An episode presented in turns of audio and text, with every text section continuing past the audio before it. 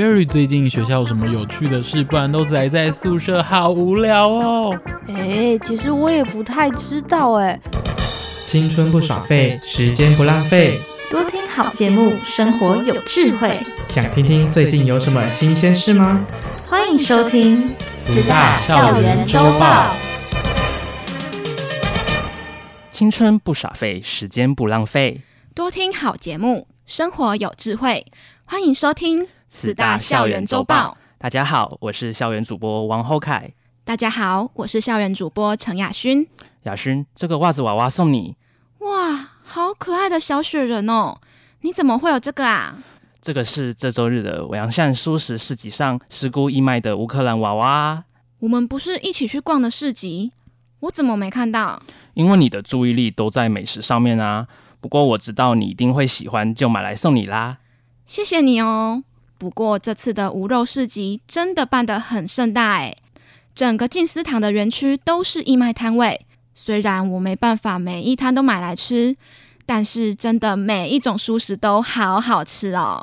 对啊，不过这次的活动不只是推广无肉无痕的生活观念，也是慈济基金会为了援助乌克兰的难民而举办的募心募款活动。光准备工作就动员了很多人力。没错。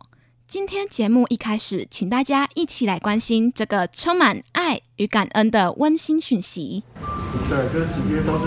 医护人员竟然做起家庭代工，原来他们想为战火下的乌克兰尽一份心力。花莲慈济医院院长林欣荣介绍准备义卖的品项是。做三样东西，一个是口罩，另外一个是止晕膏，另外滚珠露，我们要义卖，希望乌克兰的难民让他们哈可以知道哈，虽然是战乱，但是啊有台湾实际啊在关心他们。公益市集不只要有好吃的食物，闯关游戏的精美小礼物也很重要。花莲慈济医院教学护理长江如萍说：“为了让就是来参加的人可以有。”就是被重视的感觉，然后也觉得哎，这样的活动真的很有意义，所以我们就共同来做了当天会赠送的赠送礼。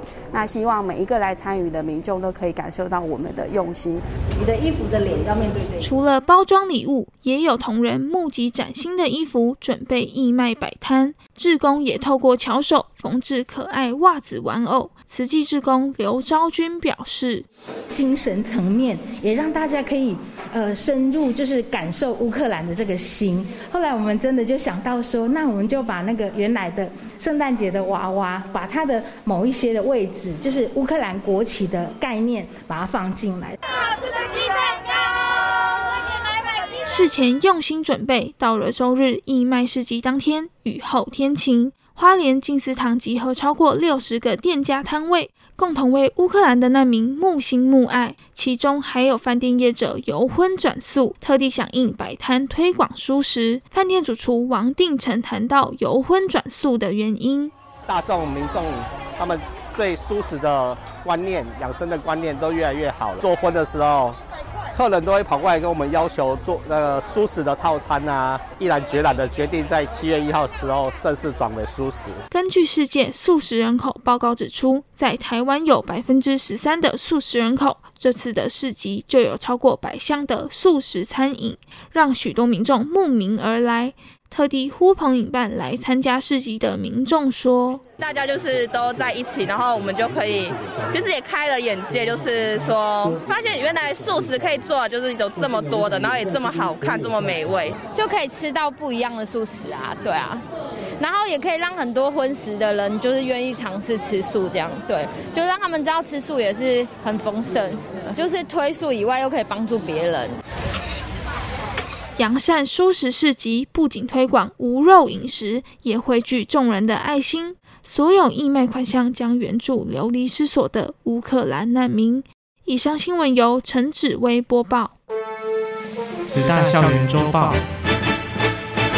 我觉得这次的公益市集还有一个很特别的闯关活动，吸引了很多民众参加哦。我知道这个闯关活动的设计。让大家透过慈济园区里的九座铜像的故事，了解慈济基金会的慈善、医疗、教育、骨髓捐赠、急难救助、国际赈灾、文化、社区志工等八大脚印。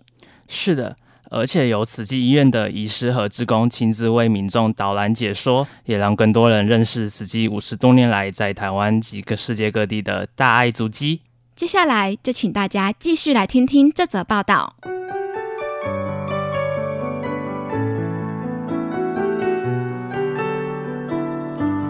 人来人往的熟食市集，不只可以找到好吃的熟食，还可以在园区闯关，聆听医师分享慈济园区里九座铜像的生命故事。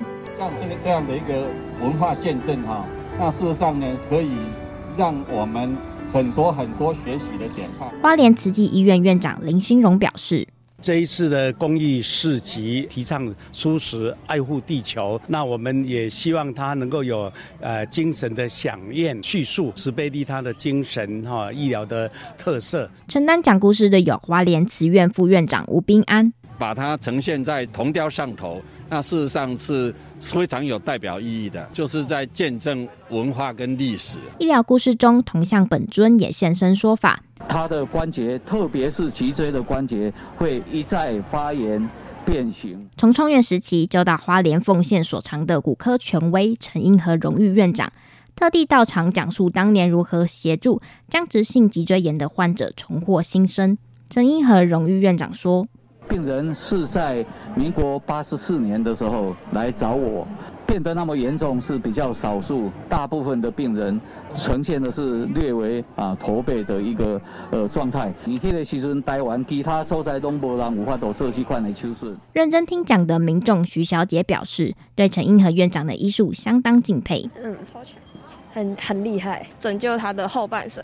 然后就是之后就可以过正常的生活，安身跟安心的一个作用。通向闯关活动搭配故事导览，在市集的喧闹声闹中取景，深受感动的民众说：“那就觉得哎，听一听也不错。我觉得慈济其实真的是一个不错的团体，只是说每个人的呃可不可以被影响，然后影响可不可以走进来，然后进而做更多的事情。反正我就蛮敬佩慈济人就对了，因为我觉得。”他们可以把师父的那份心愿，然后用行动去发挥出来，我我我，我觉得蛮感动。温馨惬意的星期假日，来到公益市集，不止享用美味的蔬食，也认识了慈济园区里一座又一座的铜像，聆听慈济五十多年来的生命故事，真是意义非凡。以上新闻由蒋由林播报。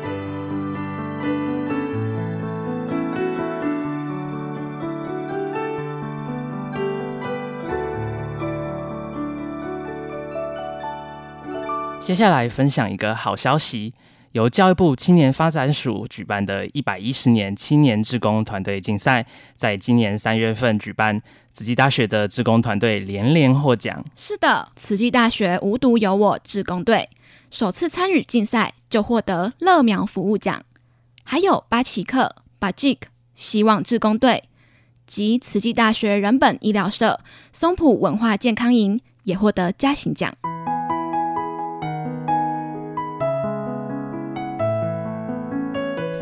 育部青发署为鼓励青年志工投入服务行列，持续参与服务，每年都会举办青年志工团队竞赛。这次全台湾的大专院校共有六十二个团队参加初选，其中有三十九个青年志工团队获得决选资格，进一步参加台北市青少年发展处的现场评选。今年特别以 COVID with YDA 为主题，希望勉励青年团队伙伴从志愿服务的过程中，能不断提升自身能力，寻找自我。并继续在台湾这块土地持续生根。慈济大学共有三个服务团队进入决选，包括慈济大学无独有我志工队、而家系巴奇克 Pajik 希望志工队及慈济大学人本医疗社松浦文化健康营，最后也在这次比赛中获得佳绩。无独有我志工队至今已成立十一年，长期与花莲县校园进行反毒宣导。每年皆招募校内志工，透过研习、培训、教学、演示等课程进行培力。于一百零九年起，与花莲县政府教育处共同办理药物滥用种子师资培训及认证。至今已有六十六位学生志工取得种子师资资格，因应花莲各学校之需求，安排志工人力进入校园宣讲，减缓偏乡学校种子师资不足之困境。作为花莲在地反毒教育一股长期服务的力量，由俄家系学生所组成的巴奇克 （Pachik） 希望志工队，从一百零七年开始于秀林乡水源国小执行服务学习方案。服务团队运用家庭教育专业所学，陪伴偏乡学童建构家庭功能，因此开启团队服务的契机。团队主要以推广家庭服务为服务主轴，为水源国小进行家庭教育假日学校、寒假冬令营，也延伸服务足迹至水源社区举办社福小市集等服务方案。来自不同科系、年级，但拥有同样热爱服务的心，仁医松浦文化健康营的团队伙伴们，透过交流学习专业知识，共同筹划卫教主题以及智力游戏等活动内容。仁医松浦文化健康营自一百零四年开始到花莲玉里松浦服务，至今已迈入第七年。学生利用学期间到长者家中家访，了解长者需求，每学期固定到松浦健康服务站举办活动。借由卫教改善长者的生活，将心比心贴近长者的日常，借由陪伴关怀，渐渐地成为彼此的家人。慈济大学以人文利他为立校精神，多年来在校内师生团队不断的努力之下，深获肯定。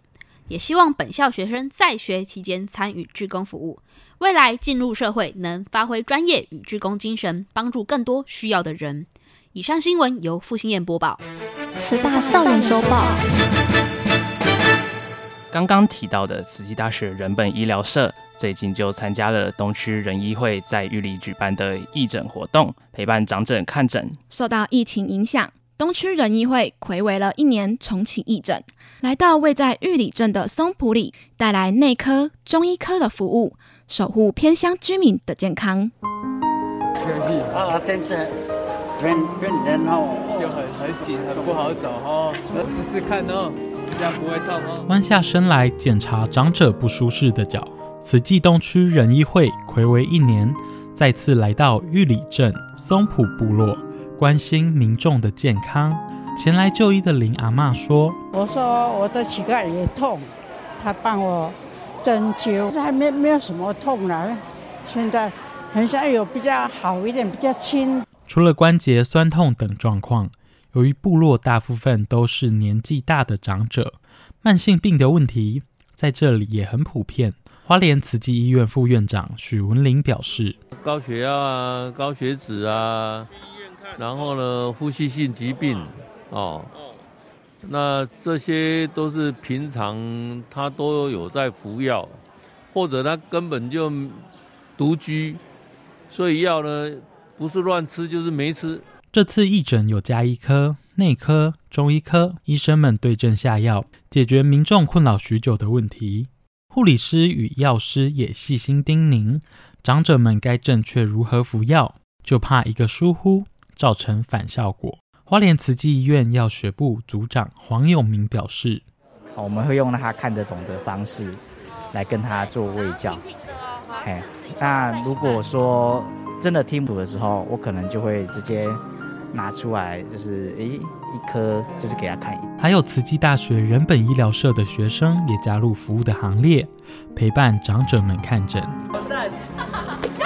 还设计了有趣的卫教闯关，温暖了长者们的心。啊，很开心啊！他们他们过来这边哈，都是那一样的。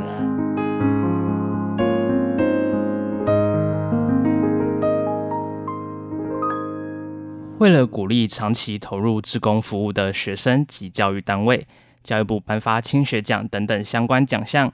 今年度获奖名单中，超过半数都是慈济大学的学生。想要获得青学奖，必须投入志工服务满两年，时数超过两百小时。这也是慈济大学连续三年有学生及团队获奖，也代表慈济的利他精神备受肯定。拉长。手心向外拉长，伸展动作没有办法精准到位。林新奇患有先天性肌肉无力症，但他不被身体局限，从大一开始就投入志工服务。此大二加系大四学生林新奇说：“当然不方便是会有的，可是我觉得说，也许就是跟着大家一起去进行这个活动，就是以前可能是被协助者，然后。”做了自动之后，就是手心向下的给予者。那你早上有量血压量过吗？没有，没有哈。那、啊、我们等一下会量。深入偏乡服务的还有就读慈济大学人发系的郑文倩，为部落长者设计专属的卫教清单。他说：“那在家访的过程中，我们会逐渐了解到长者的文化背景啊，然后他的生活经验，去想想看自己能够做什么，然后我们提出的服务到底是我们认为的需要，还是是长者真正的需求。”获奖团队有海错从校长手中接过奖状，这群学生投入志工服务满两年，时数超过两百个小时，荣获教育部青学奖的肯定。这也是慈大连续三年有学生及团队获奖。慈大服务学习组老师张丽芬表示：近三年来，我们学校有将近四成六得到青学奖，长期投入志愿服务，培养了问题解决能力。那最重要，他也看到他社会公民的一些责任。看到这么多同学获得青学奖的肯定，深感欣慰的慈济大学校长刘怡君说：在疫情期间，他们还是。呃，透过线上，还有呃，跟偏乡的孩子书信往返，为众生服务，是不能有任何的呃理由，或者是呃因为困难就不去做。突破困境，贡献所学，让利他精神成为慈大学生未来就业的软实力。以上新闻由吴怡欣播报。童军，你今天有看新闻了吗？没有耶，今天有发生什么事吗？我也不知道。那我们一起去听慈大校园周报吧。为了在鬼门关前跟死神抢时间，花莲县消防局从二零一六年开始跟花莲慈济医院合作，透过云端科技提升急救成功率。去年开始加入慈济大学无语良师的课程，让高级救护员能进行侵入性治疗的练习，才能在危急时分抢救患者。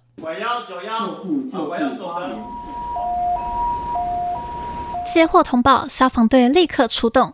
花莲县消防局从二零一六年开始加强软硬体设备及人员训练，提升第一线救护人员和急诊室医师的默契串联。花莲县消防局长林文瑞表示：“每一条人命都是人命，如何去提升这种急重症的变化能够成功的救回来的几率，就是我们一个重要面对的课题。”花莲慈济医院急诊内科主任陈坤全说：“病患在院外的时候，我们的医师已在心导管室，已经在手术室，在 stand by 在等候病人。就是说，病人进到医院是马上去接受治疗。花莲地形南北长一百三十七公里，救援距离成为一大考验。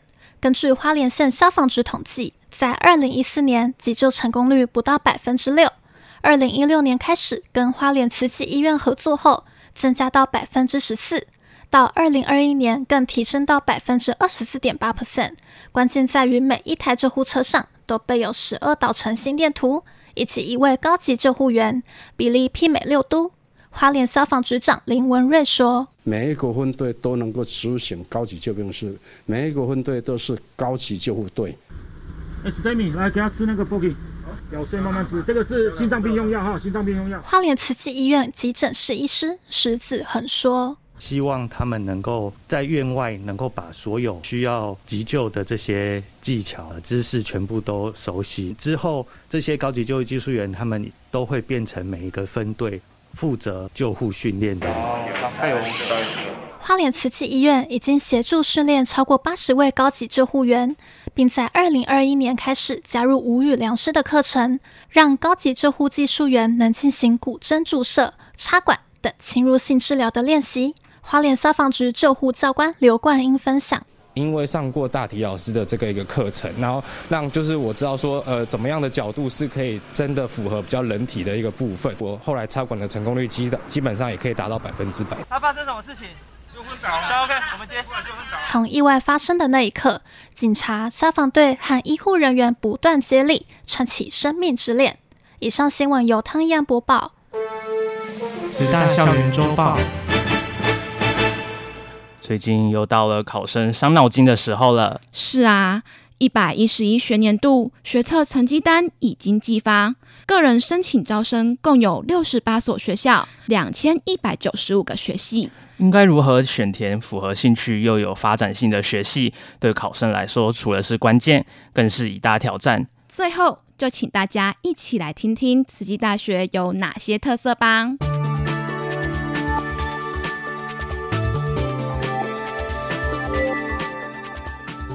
选校选系到底该怎么选才对呢？最重要当然是要选一所永续发展的学校，可以培育未来人才。强化毕业后的职涯发展，让自己的未来更有保障。慈大教育以专业为核心，以人文培育良才，更结合数位教学培育科技之能。从医学院、教育传播学院、人文社会学院到国际及跨领域学院，慈济大学希望师生们能够尽自己所学，学以致用，让社会更祥和、更进步。课程蓝图也全面呼应时代脉动，掌握趋势发展，培育未来人才。慈济大学二十多年来用心办学，成效卓著，各项校务系所皆全数通过教育部评鉴，连续十四年获教学卓越计划和高教深耕计划肯定，多次荣获过国内外公部门及民间团体的肯定，如二零二一。台湾永续典范大学奖、TCSA 台湾企业永续奖、高类大学组银奖，入围二零二一泰晤士高等教育亚洲大奖年度招生奖。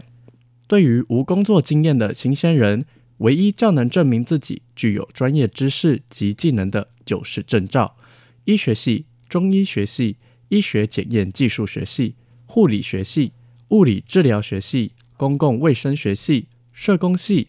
人类发展与心理学系皆有相关国家证照考试，而慈济大学历年证照及格率皆优于全国及格率，证明慈济大学的教育除了重视人文外，专业能力养成更是一等一。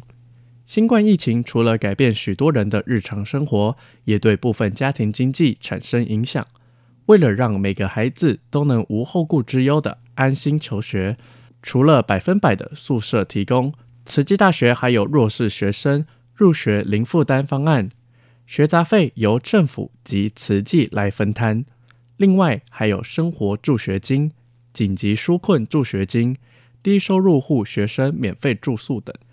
慈大校园坐拥中央山脉，面向太平洋，期许学生有开阔胸襟及视野，能立足台湾，更能接轨国际。因此。学校也提供学生各项国际参与及海外交流机会，补助学生参加各项国际交流学习活动。慈济大学也是所国际化大学，目前外籍学生人数超过全校学生总数近一成，邀请海外学者来校讲学，借此机会提升系所国际化程度，丰富教师授课内容及拓展学生国际视野，配合各国捷径举办之活动。促进不同国籍学生间的文化交流，此大学生就算不出国，也能享受国际顶尖大学的学习机制，如双联学位、跨国实习、国际志工、异地教学、国际交换学生等。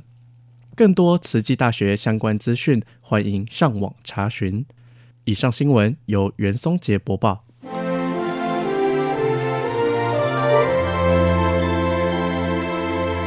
以上就是这一集的新闻内容。我是传播系二年级的王厚凯，我是传播系二年级的陈雅勋。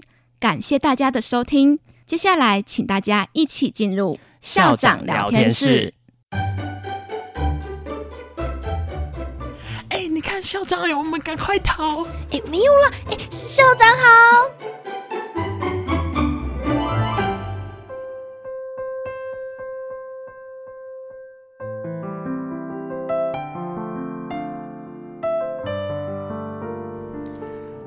大家好，欢迎进入校长聊天室。我是慈济大学校长刘怡君，今天来跟大家谈谈如何断尽烦恼。我们生活在世界上，每一天可能有或多或少、大大小小的烦恼。佛陀教化众生，一语普及，三草二木随分受润。我们身为凡夫，可以知道自己的根基如何呢？我们是大草、中草、小草，亦或是大树、小树呢？下根基者，如果能够发心立愿，慢慢的吸收、增长智慧，小树也会长成大树。所以同学们千万不要妄自菲薄，说我自小功课就不好。只要能够好好的立定志向，那专心的听老师的授课、老师的传授，总有一天你也会长成大树。原来资质就很好的上根基者，如果一旦懈怠了，不再吸收知识，自己觉得自己已经懂得很多了，那么大树也会萎缩，终至枯倒。好，有很多的教授本来学术成就很好，后来呢，啊、升上教授之后，啊、得了很多的奖之后，就不再做研究了，非常的可惜。曾经有学生呢，自己认为根基小，但是态度非常的认真。所以呢，呃，当年呢，我就一个字一个字带着他教他念英文，每一项实验都带着他做。两年之后，这个学生呢，也能够在国际会议中以英文流利的报告。不但如此，这位学生更认真学佛，深入经典。如今在工作的岗位上，深得同事还有主管的信任倚重，也已经成家立业。幸福美满，就如同照顾花草树木。所以呢，我们当老师的用心栽培，人才也终究能够长成。中学的时候，我曾经参加一所顶尖大学所办的营队，认识了一位优秀的学姐。她长相非常的清秀庄严，思路很清晰，功课非常的好，特别是她的字迹很秀丽。待人很亲切，所以成为年轻时候我的典范。从中学时候认识，大学到出国念研究所，一直到进入学术界发展，我都和她保持联络。这个学姐呢，在一所国立大学认真的教学研究，作育英才。成家之后，也养育了可爱的儿女。多年前，她刚顺利升等，我们才为她庆贺不久。可是不知道什么原因，他一念卡关，心结解不开，就选择结束了自己的生命，留给家人和朋友诸多的遗憾。所以上根基者，如果缺少法水的滋润，忘却生命的目标，大树也会瞬间倾毁、枯倒。所以，我们不要妄自菲薄，也不要贡高我慢。总要分秒精进，才能管理自己的心念情绪，渐进佛慧，断五住地烦恼。祝福大家烦恼无尽，都能誓愿断。闭上我的眼，仿佛就浮现曾经的笑脸，牵着的右手。勇气谁给我？说再见，日出日落，怎么云淡风轻？